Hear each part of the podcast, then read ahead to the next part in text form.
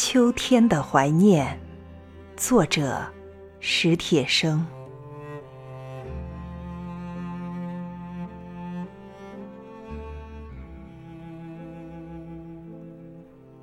双腿瘫痪后，我的脾气变得暴怒无常。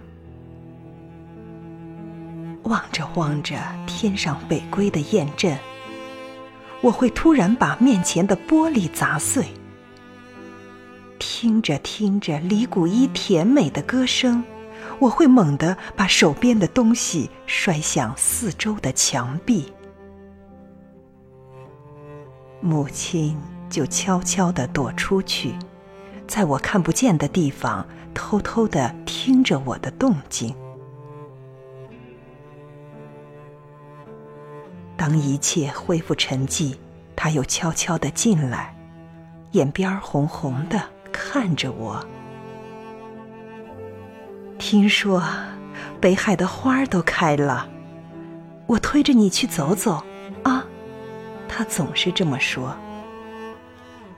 母亲喜欢花儿，可自从我的腿瘫痪后，她侍弄的那些花儿都死了。不。我不去！我狠命的捶打这两条可恨的腿，喊着：“我可活什么劲儿？”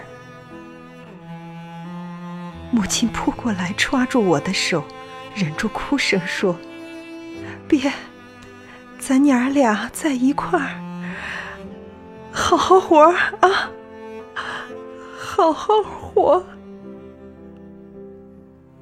可我却一直都不知道，他的病已经到了内部田地。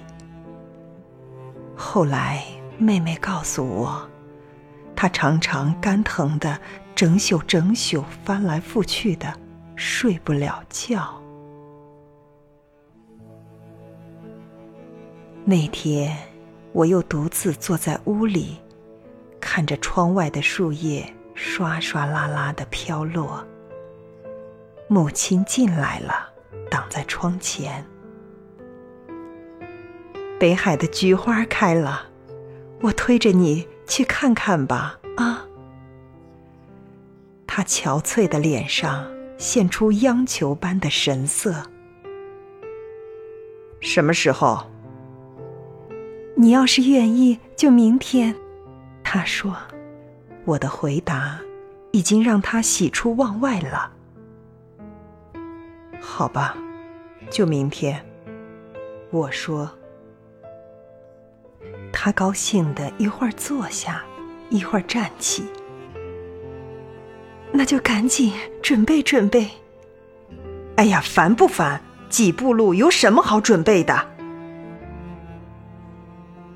他也笑了，坐在我身边。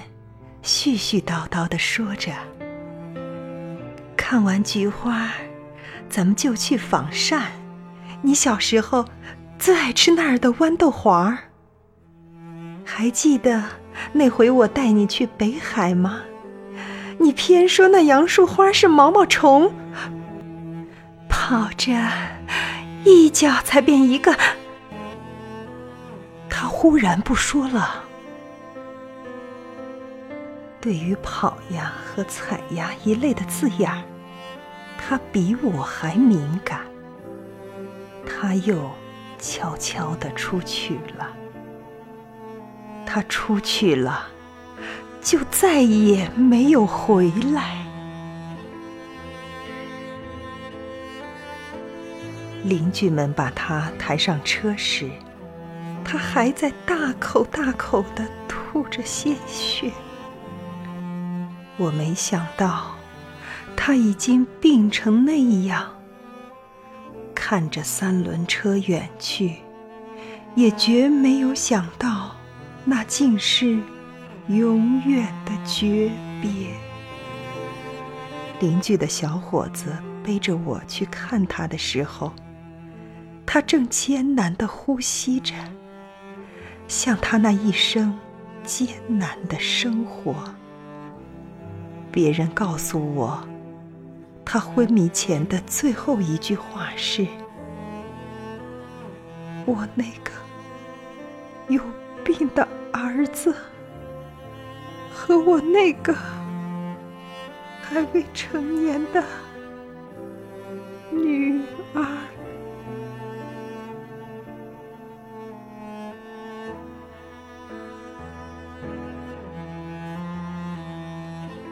又是秋天，妹妹推着我去北海看了菊花。